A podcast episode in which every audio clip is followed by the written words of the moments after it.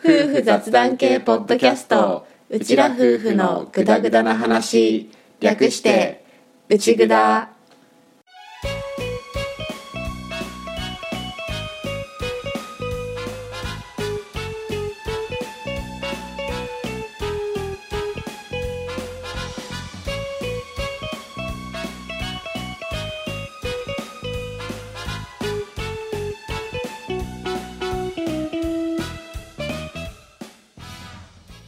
内ぐだはリビングでの雑談を垂れ流すをコンセプトに家庭や仕事その他諸々について話しているネットラジオ番組です。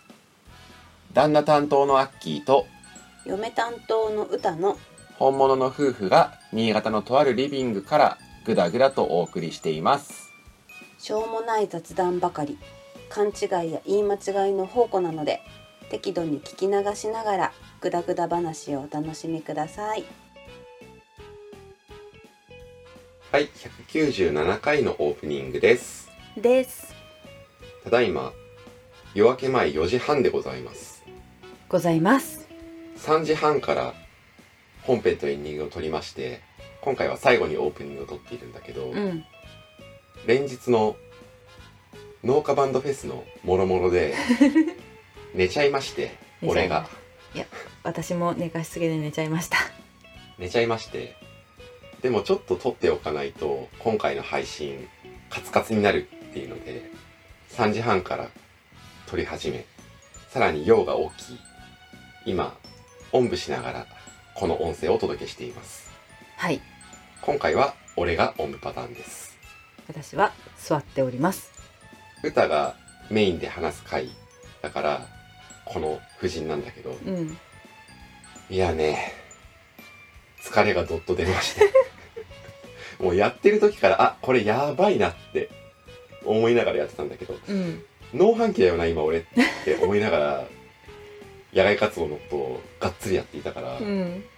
まあ出るべくして出てる反動って感じなんだけど やべえ超眠いってなって。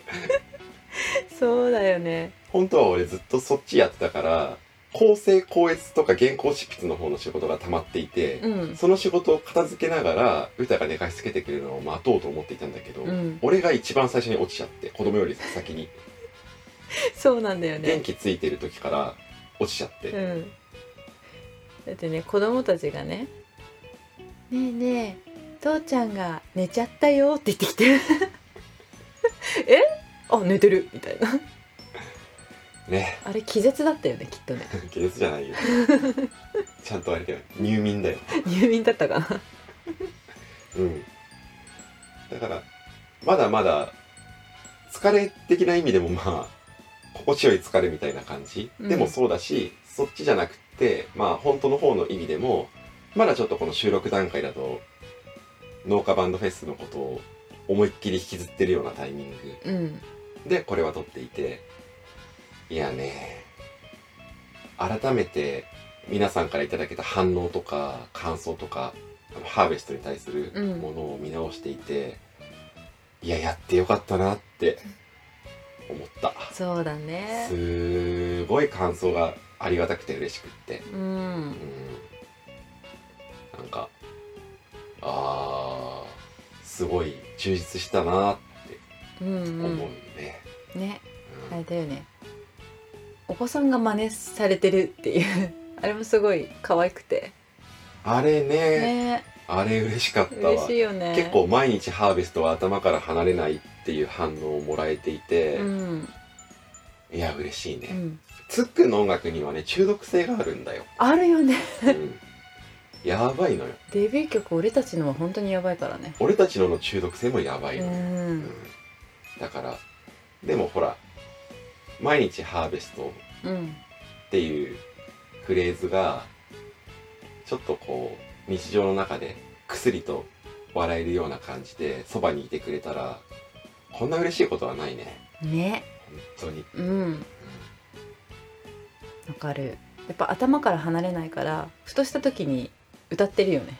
そう。結構ねつい口ずさんじゃう時があって、ううんん、いろんなものが残った農家バンドフェスだったなっていうふうに思うね。う、ん。うん、感想とか反応いただけた皆さん本当にありがとうございました。ありがとうございました。よかったらまだまだ見たいので何かしらの形で教えてください。はい。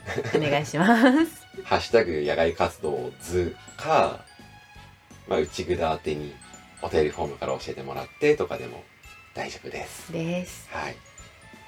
いや、楽しかったね。うんはい。で、まあ、その余韻を引きずりつつ、前回でも言ったんだけど、今日配信日11月4日の木曜日が、内蔵200回記念企画うんのチャットモンさんからの投稿締め切り日でございまして、なんてことでしょぜひ投稿よろしくお願いします。う こうねカツカツで頑張ってます我々概要欄に200回記念用の特別フォームを作っていて、そこから送れるようになっているので、よかったら、いつでいいんで。いいつでいつでいいですもちろんおかわりも大歓迎なんだけど、いつでもいいんで。内蔵ベストエピソードと内蔵クイズっていう企画を今回は募集していて、内蔵ベストエピソードの方は聞いたことがある中からで大丈夫なので、内蔵で好きなエピソードがあったら、よかったらご感想と一緒に教えてほしいし、内蔵クイズについては答えがわからなくてもいいので、内蔵が絡んでいれば何でも OK なクイズを作って 送ってもらえたら、うちらがそれを200回の時に解くっていうのをやります。はいで、答えは書かないで送ってもらって、実際の答えは後から調べて、あ、これが答えだねっていうのを確認して、答え合わせとかを多分していくことになるかなっていう、そういう企画です。はいはい。お待ちしておりますお。待ちしておりますすでに送ってくださった方も一定数いらっしゃって、もうそれはね、もう本当にありがとうございます。ありがとうございますおかわりしてもいいんですよ。おかわりいいよねラストスパートよろしくお願いしおます。願いしますはい、ということでそんな感じで本編に入っていきたいと思います。はいはい、オープニングこれでおしまい。おしまい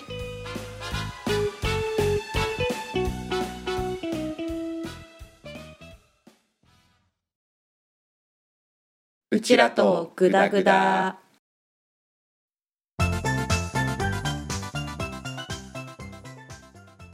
はい、ノンジャンルのことを話すコーナーです。です今回ははいちょっと珍しいテーマでうん。いきましょうか。そうですね。歌によるポッドキャストおすすめ紹介。イエーイ。おすすめなのかな？とりあえず歌がよく聞いているポッドキャスト番組はこんなのですよっていうのを話す回うん。にしましょう。はい。俺のおすすめポッドキャストっていうのは、うん。内蔵の超初期に多分6グダ目ぐらい。超初期だね。に1回やっていて、うん。そういうのを話していたんだけど歌ってもともとポッドキャストにそんなに興味がない人うん。ラジオ聞かない人まあそれは俺もなんだけど、うん。俺ももともとラジオ聞かない人ででも農作業の間すごく時間がもったいないような気がして耳から情報収集を始めたっていう経緯でポッドキャストを聞き始めていてうん。そこからじゃあ自分も発信としてポッドキャストをやってみようっていうところで歌を巻き込みさらに歌もちょいちょい聞くようになってきたっていう感じ、そうです。歌が聞くようになったきっかけは農系ポッドキャストのまあ仲間に入れてもらえていろんな番組さんと交流が生まれたっていうのも大きいよね多分。そうだね。やっぱり SNS 上でちょっと交流させてもらった人たちの番組もやっぱりちょっと聞いてみたいなっていうところからちょちょちょちょちょちょっと入りましたちょちょちょちょちょっとねうんそそそうだのちょちょちょなの相変わらずですねはいはい。まあでもそうなんだよね。実際に番組やってる人とこう接点ができたりすると、あじゃあその人の番組ってどんな感じなのかなって聞いてみたくなるっていうのはあるよね。うんだからそういう目線での今回歌がよく聞いてるポッドキャストっていうのは選ばれてくる可能性はあるかなっていう感じ。そうだねあと先に断っておくと歌が紹介する番組俺が聞いてないパターンは全然ありえるかもで俺もともとポッドキャストを歌より先に聞き始めているけど俺結構広く広く浅く聞くのが苦手で割と気に入った番組をじゃあ第1回から最新回までバーって聞いてで2週目にまた入ってバーって聞いてみたいな聞き方を結構する人だから、うん数を聞くのが苦手で最新回だけちょっとお試しみたいな感じで聞くのがあんま得意じゃなくって、うんうん。だから歌が紹介する番組もあんまり俺がコメントできないパターンもあるかもなので 先にお詫びしておきます。はい。はい。ということでじゃあ歌のポッドキャスト紹介シリーズいきますか？行きましょうか。ちなみに全部で今回はいくつ紹介する予定ですか？いろいろまあ考え厳選し5番組でいこうかなと。はい。はい、まあ時間もあるからね、うん。その5番組しか聞いてないっていうわけではもちろん ないんだけどうん 今回は話しやすいっていう意味とかも含めて5番組うん。いきたいと思います。じゃはい。あはい。あその前にまずこの選んだ5番組の基準の一つとしてアッキーがもしかしたらまだあんまり耳のお供にしたことないかもなとかいうところも一応考えてのあ。紹介でもあるんだけど。俺にも配慮してくれてるのね。そうそうそう。あの逆の意味でうん。配慮してくれてるのね、そうそうそう。こう俺も話しやすそうなものではなくてで俺もなんか発見があるかものようにっていうラインナップなのね、そうそう。全く聞いてないとは思わないんだけど、ちょっとそっち目線で選んでみました。はい。はい。まず最初に道草をハムです。はい。はい。はい。道草さん。そうパーソナリティ道草さんの「道草をハム」っていう番組でこれは、えっと、私たちにとって一番身近な植物である雑草を生活に取り入れて暮らしを豊かにする方法を模索していく番組です。毎回一つの雑草を取り上げて具体的な調理方法や活用術について実体験を交えてお話しさせていただきます。ということで。今あれ？あの冒頭的なやつを丸読みした？丸読みしました。びっくりしたんだけど。一番わかりやすい。そうね。はいえっとハムがあれだよね。食務だよね。そうそうそう。食べるっていう字の,、うん。あのハムだよね。そうなの。まずこのタイトルを初めて目にした時に私衝撃受けて。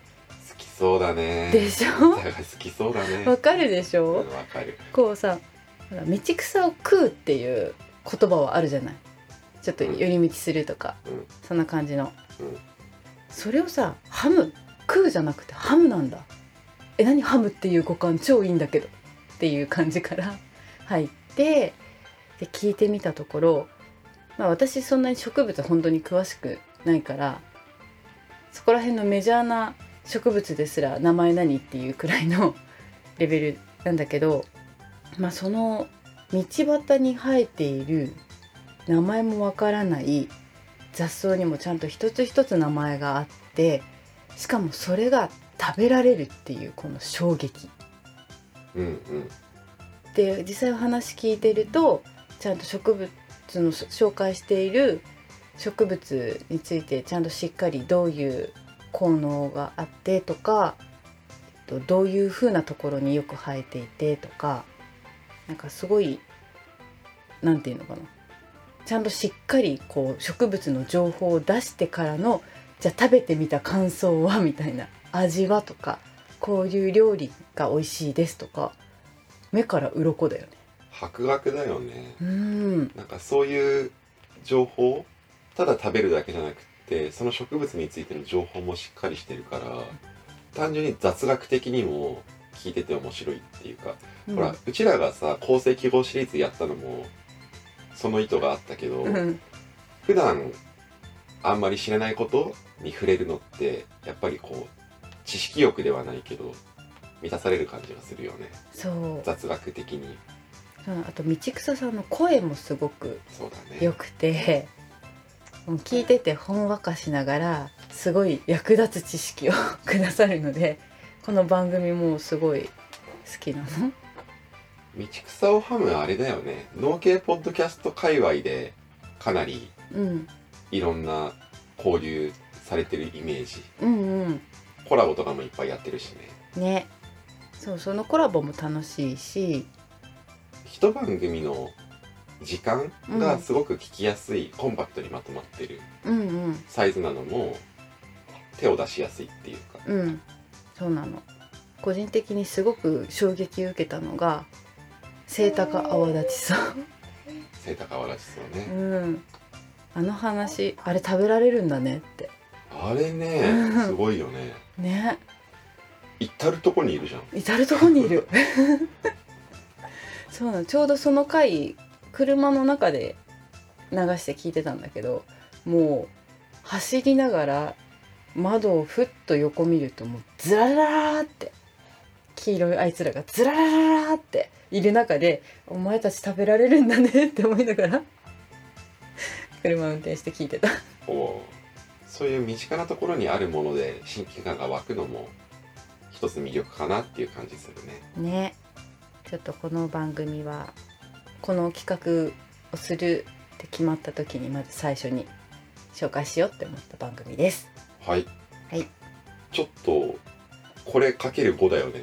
あと4だよね。今ちょっと尺が心配になってきたからうん。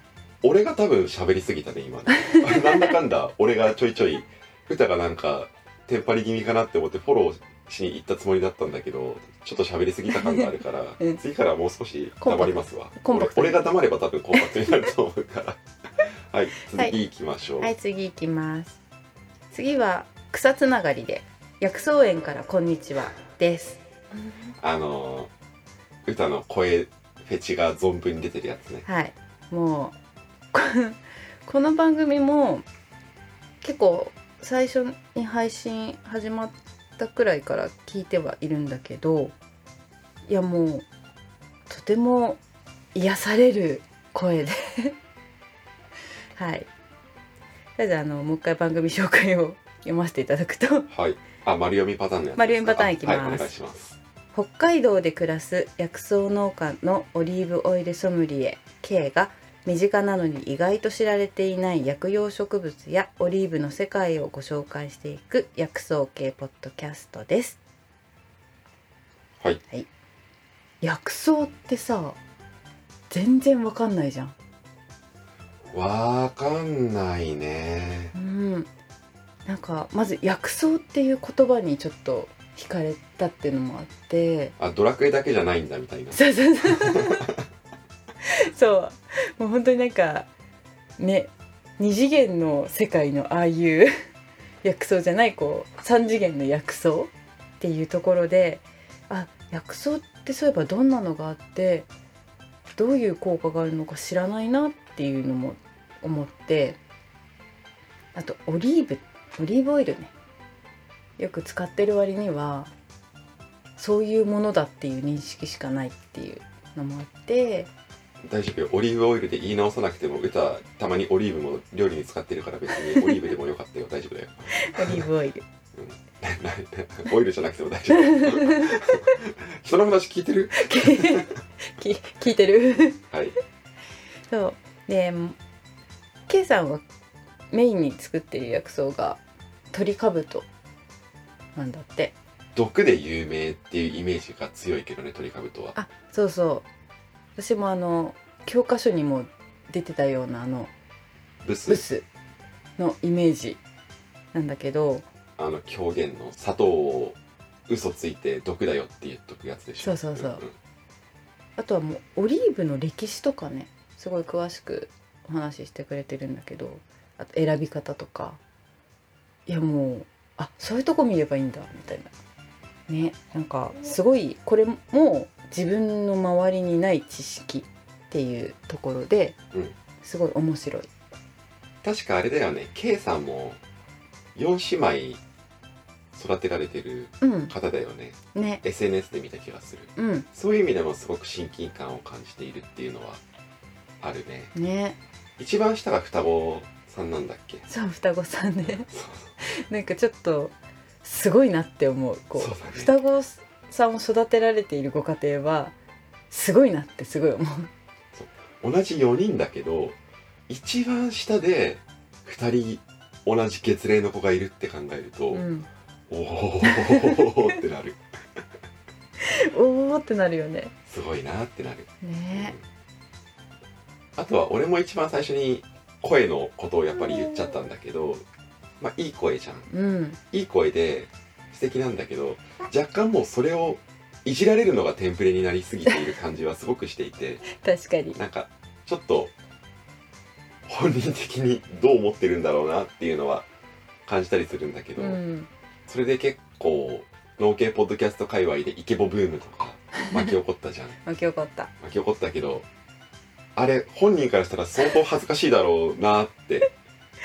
ね恥ずかしく感じるだろうなって思うから本人はちょっとどう思ってるんだろうなってハラハラしながらあの展開を見てる俺もいるんだけど、うん。でもいい声なのは事実なんだよね。そう。あの一つの武器だと思って開き直っていただけると 一番。誰目線？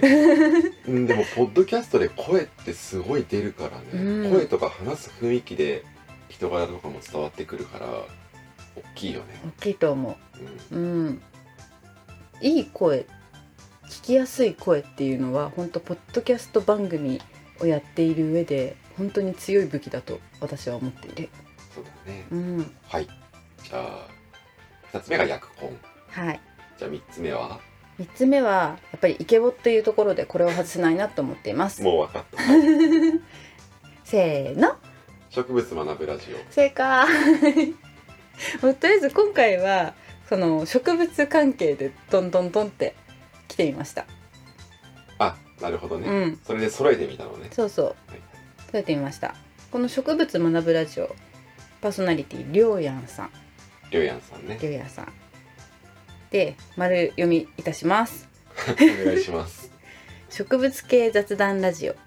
植物を好きになってしまった植物素人が植物の素朴な疑問や話題について一人語りしてます。っていうことで。はい。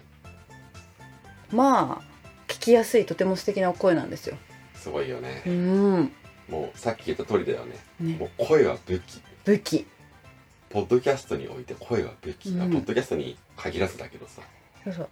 なんかお話しされている内容もそのご自身が勉強された植物についてとかの話ですごいそれも私にとってすごいない知識だから聞いてて面白いんだけどそれに加えてすごい聞きやすいいい声だからついついこうずっと聞いて。るもうスポンジのように染み込んでくると。染み込んでくる。疲れてる時にね 薬草園からこんにちはの K さんの声とうん。植物学ぶラジオのりょうやさんの声で癒されたいなっていうのが正直ある。あそこってコラボしたことないの？ある正直あのそのコラボを聞いてりょうやんさん聞き始めたっていうのがあって私、えそうなの。すごいえ何このいい声 いい声2人がすごい揃ってて最高なんだけどっていうところから入って。どこでコラボしてたんだっけ？どちらの番組でもコラボしてたのあああれか、うん。双方向コラボをやってそうそうそう。前編後編という形でそれぞれアップされていて。ああ見たな。そうだな、うん。もうとりあえずすごいやっぱりあ声って武器だって思ったのが本当こここの2番組だった。で植物の話をしたりとか、まあ、ご自身の近況を話されたりとかあって最後に花言葉とか話してくれるんだけどかっこいいから それかっこいいよ。でその花言葉もさ全然し興味がないわけじゃないんだけど全然特に積極的に調べるとかもするような人じゃないから私花言葉っていうところもあいいなと思って最後までしっかり聞いてうんうん。る。うん。ここまで共通してるのって知らなかったことを知れるみたいなのがやっぱあるのかもね。うん、そうだね。うん。そうね。あのさっきさ K さんのところでまあイケボいじりがハラハラしてるとか言っておいて一、回りょうやんさんのやつをオープニングでネタにしちゃって俺は本当にごめんなさいって 今思ってるのでこのまま借りてお詫び申し上げます。はい、失礼しました。失礼しました。あのやってんじゃん。さっきの言葉に説得力がねえじゃん。ハラハラしてるのが何だったんだと。ちょっと思ってます。はい。はい。うん、じゃあ次に行きたいと思います。はい。次、コペテンナイト。お離れたね。うんでもと離れましたでも歌好きだもんね。そうそう。宇宙大好き。でコペテンナイトはパーソナリティが誠さんとみずほさんっていう女性2人。はい。でまた丸読みさせていただきます。お願いします。宇宙って難しそうという社会の認識を根本から変える大学生2人の宇宙再発見プログラム。理系女子と文系女子が宇宙をゆるーく楽しく分かりやすく語るポッドキャスト番組。くすっと笑えて宇宙に詳しくなれるコペテンナイトはあなたの知的好奇心を刺激します。はい、はい。刺激されました。そうだね。うんそうね。歌はあれじゃないポッドキャストに、まあ、ハマるまでは言ってないかもだけどポッドキャスト聞くようになったきっかけとかで、うん。コペテンナイトでかいんじゃない？でかいね。なんかあれくらいから歌が隙間時間にイヤホン耳に入れてるようになった気がする。そうなの。誠さんが別番組。ご飯のおそう供持ってるじゃない。でお名前を知っていて少し聞いたことあったんだけどその誠さんがまた新しく始まったって言って「コペテンナイト」え何？コペテン？っていう。まずタイトルから私惹かれてえ宇宙だってなってあすごい気になるってところから聞き始めてうんうん。まあ、宇宙も好きなんだけど私好きだけどこう別に深掘りするようなタイプじゃないから、うんうん。浅くそう。浅くふわっといくタイプだよね、うん、基本的に浅くふわっとが多いからそういうその浅いところをこう掘ってくれてるうん。番組で。すごいなんか聞いてて「えそうなんだそうなんだ」っていう大体毎回聞いてて「ええってなって。る宇宙の話。うん。うんで一つの配信がやっぱちょっと短め？聞きやすい長さが多くてうん。ちょこっとした時に耳にさって聞けるっていうのも個人的にはすごいいいなっていう、隙間時間にうん、聞きやすいっていうかね。そう。あともうパーソナリティのお二人の声もすごい可愛くて聞きやすくてスッと入ってくるっていうかそうだね、うん。声がいいっていう要素が外れないね。外れないですね。やっぱそこなんだわ。俺はどっちかっていうと内容重視だけど 声の占める割合が一定数以上あるね。そうなの。まあらしいね。やっぱりちょっと声って大事だなって本当に思っている。あと2人のね掛け合いみたいなのが入るところがあるんだけどすごいテンポが良くて仲の良さがすごい伝わってきてうん。そういう部分でもすごい好きなのね。うん。それで宇宙の話だけじゃなくてそのみずほさんが演劇の方とかも詳しくて。あそうなの？そう。たまにねあの演劇の話とかが 入ってくるのもそうやっぱ演劇も自分の中でないカテゴリーだったからちょっと面白いないカテゴリーだけど興味もないわけではないみたいな。そうそう。絶妙なラインね、絶妙なライン歌の中で。そうなの。ロミオとジュリエットシェイクスピアの話とかね。してたんだけど。うーん。そう。へえとかね。うー。そうちょっと面白い。今ちょっとね追いつけてないんだけど。うんうん。またちょっとね時間見つけたら多分一回聞き始めると止まらないかな。っあていうのもあって。でもわかる。俺もそれ系はある、うん。俺古典ラジオがそれなんだよね。あ一個のシリーズ終わるまでとりあえず一回放置しちゃうんだよね。あそうそう。全部出たらまとめて聞くみたいなパターンが多いわ。古典ラジオとかは。そのコペテンナイトもこうやってなんか一つのテーマについていくつか分かれてるから大体一通りアップされたなと思ってから聞いてるんだよね。シリーズがたまったらね。そう。うんうん。なので宇宙の話も好きなのでこれをご紹介です。誠さんのご飯のお供があるじゃん、うん。あれもともと俺アートワーク見てちょっとアートワークが印象に残ってたっていう感じなんだけど、うんうん。ほらオルネポさんのところでさうん。うちの番組が紹介されてあの次戦多戦すいませんのコーナーで、うん。ネオさんがうちの番組上げてくれて内ぐだが取り上げてもらった次にご飯のお供が取り上げられたんだよね、うんうん。なんかそういうのでもちょっと縁を感じたりしてる勝手に。ね勝手にね。ちなみにその後お味噌汁ラジオが取り上げられていて この3連発が俺の中で熱かったね。今年の序盤の出来事。そうだね。それ熱いね。そうそう。だからそういうのもあって誠さんの番組っていうのもあって、うん。ちょっと他の番組と比べると勝手に親近感を覚えてるみたいなところはありますね。わかるわかる。次最後ですか？はい。じゃあ次最後いきたいと思います。最後黒猫を拾った。えー知らない。本当にわかんない。だろうなと思っている。で多分この順番だよね。うん。うん。えっとねパーソナリティがマー君とまゆみさんっていうご夫婦。えー。夫婦系の番組で始まった時に内ぐだをツイッターの方でフォローとかしてくださってうんうん。で、まそれあれ？もう俺が内札アカウントを触るのがかなり少なくなってきてるタイミング、そうそう、もうほぼ裏の人は私みたい中の人は私みたいな状態の時にフォローしてくださってなんだろうって気にはなってたんだけどうん。なかなかちょっと他のその農系ポッドキャストの方を聞きあさっていたから なかなかちょっとたどり着けてなかったんだけどちょっとある程度一段落した時にそういえば気になってたと思って聞き始めたんだけどめっちゃ面白い。え夫婦ご夫婦系の番組。で説明を丸読みいたしますと、はいお願いします。マー君が必死に真由美さんを喜ばす系以上。以上。黒猫は？黒猫。黒猫のまあなんかね。ことは絡まないよね、その紹介文には。紹介文には絡まない。実際に確かびっくりした。猫ちゃんの声聞こえてるから確かに拾われたんだなっていう。あそんなエピソードで話されるわけでもなくどっちかっていうと夫婦の会話。とかがメインかな。メイン系？なんかうんテーマがあるとかでもなく、じゃなくてほんと結構雑談。夫婦の雑談系、うん。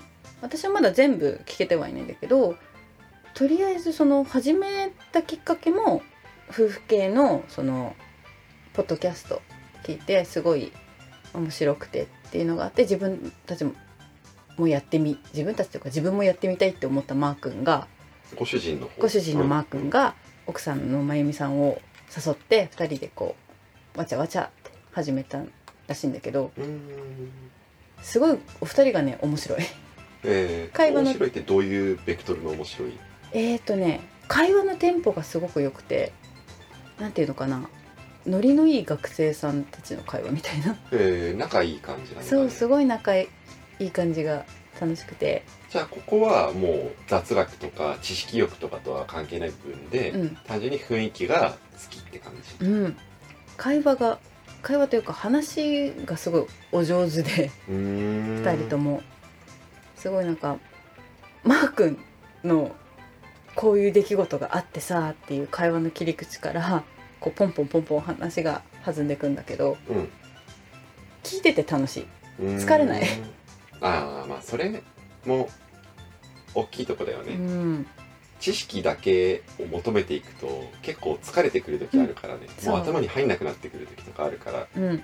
聞き流せるっていう感じのうん。話もいいよね。ねだから疲れたなって思った時にちょっとちょちょちょちょって聞きに行ったりする番組。ちょちょちょちょっとね。ちょちょちょちょっと聞きに行く番組っていうところです。ああその番組は知らなかった。と思っていた。うん。何話ぐらい配信されてる番組なの？えーとねこの収録段階で24話かな？うーん。うん。どれくらいのペース、そうだね。期？うん。でもまあ月に34回？週あ1ー。前後のペースかな。うーうん。ん黒猫を拾って。そう。この2人がね中学校の同級生らしいんだ。だからまあまあまあって感じだね。なんかいいそうなの。だろうね。たまにこう出てくるその当時の思い出とかもすごいなんか あ分かる気がするみたいなそういうところも面白い。かな？一回何分ぐらいの番組？うーんとねばらつき系？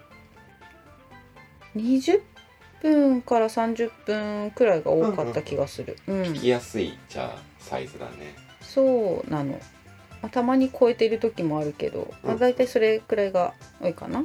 うんはいというはい。歌おすすめ5番組でした。はいじゃあ改めて番組名最後にもう一回。はい。えっと道草をはむ。はい。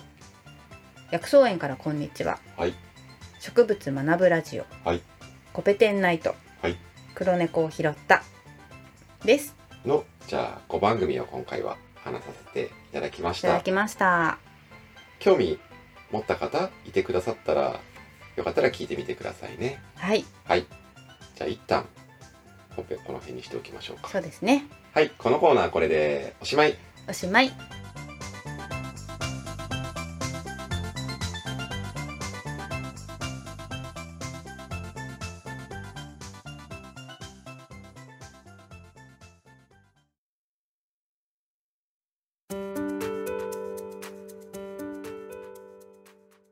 はいエンディングです。です。ということで今回は歌がよく聞くよっていう番組について話してみました。はい。意外だったっちゃ意外だったかな。あ本当？うん。もっとこうツイッターとかでがっつり絡んでる農系ポッドキャスト番組さんとかがラインナップされてくるのかなって勝手に予想してたから、うん。どっちかっていうとそっち系とはまた違う切り口でっていう感じだったんだなっていう感想は持った。そうなの。もちろんね普段仲良くさせていただいている方たちのうん、うん、番組。あのシカヘデケロとか楽しきラジオとか農道富士山号とか夜の農家とかあとはマシさんのキノコ屋の金層心理とかうん。あの辺の番組をもちろん聞いてるっていうのはあるんだよね、そうそう聞いてる。聞いてはいるんだけど今回こう紹介しようと思った時にあ植物でいこうってなんか勝手に。なんか自分の中で勝手にテーマが設定されちゃったのね。道草さんを持ってきた段階であ植物いけるとか 思っちゃったらあちょうどいいバランスかなって勝手に。つながって紹介しやすいなって勝手に思っちゃった。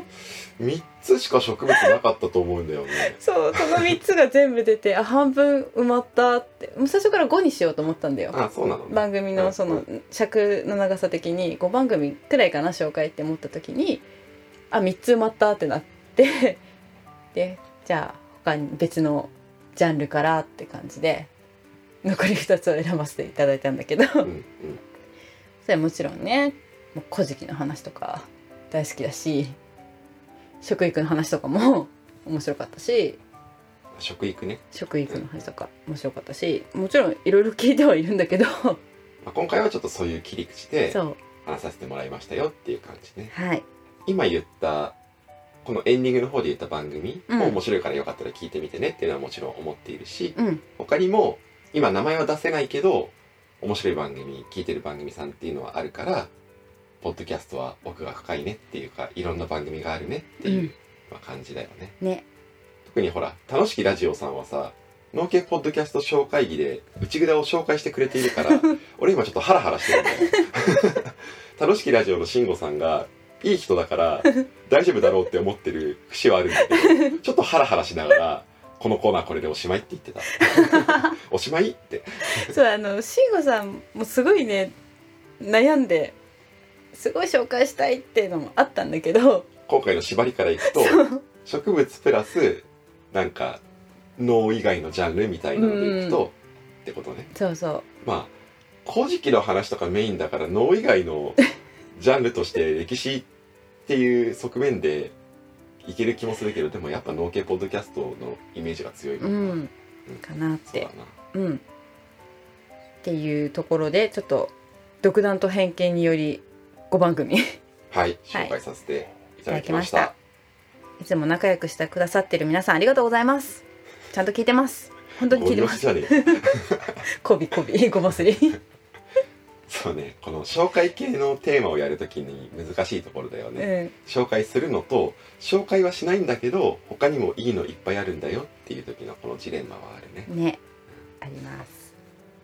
まあでもお互いポッドキャストって別々の環境でイヤホンとかで聞いてるから相手が何聞いてるかってそこまでちゃんとは知らないじゃん。うん。それがまあ聞けたのは面白かったかな うん、黒猫は本当に初耳だったし俺も。うん。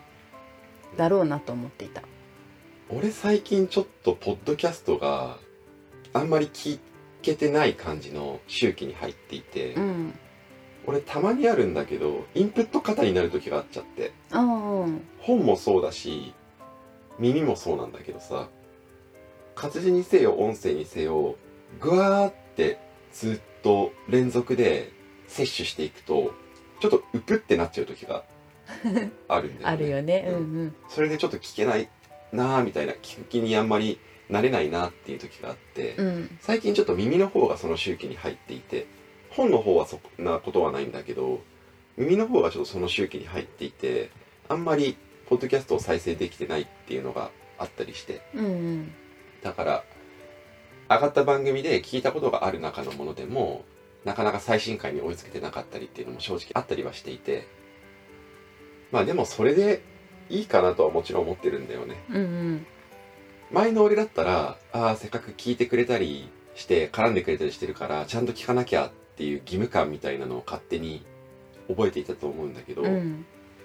そういうのじゃないじゃん、うん。聞きたいから聞くっていうのが全てじゃん、そうだね。うん。っていう風に今は考えられるから、まあ、また聞きたいなってなった時にいろいろ聞いて追いついていけたらいいなって俺は思ってたりするかな。うん。ね。ちゃんと農業テーマパークを作ろうも聞いてますよさとしさんその出し方で終わると多分今頃 A ちゃんがハブカンはってなってると思うけどね。ハブカンも。ごめんハブカンちょっと聞けてないから聞きます。俺のポッドキャスト紹介もやったの相当前だからね。今また聞いてるのまたラインナップ変わってきたりもしてるから、うんうん。やってもいいかなとも思うけど今のところちょっと予定はそこまであれじゃないかなっていう感じだね。うん。未定ですね、じゃあまたいい頃合いになったらじゃやるかもしれない、あね。やらないかもししれない。て。だね。ね。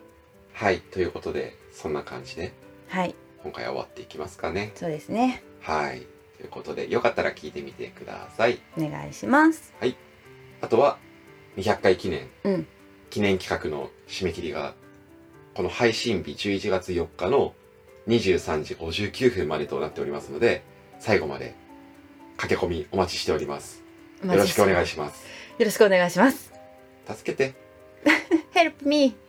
はいということで今回も聞いていただきましてありがとうございました。ありがとうございました。次回もぜひまたグダグダ話にお付き合いください。お願いします。今回もこれでおしまい。おしまい。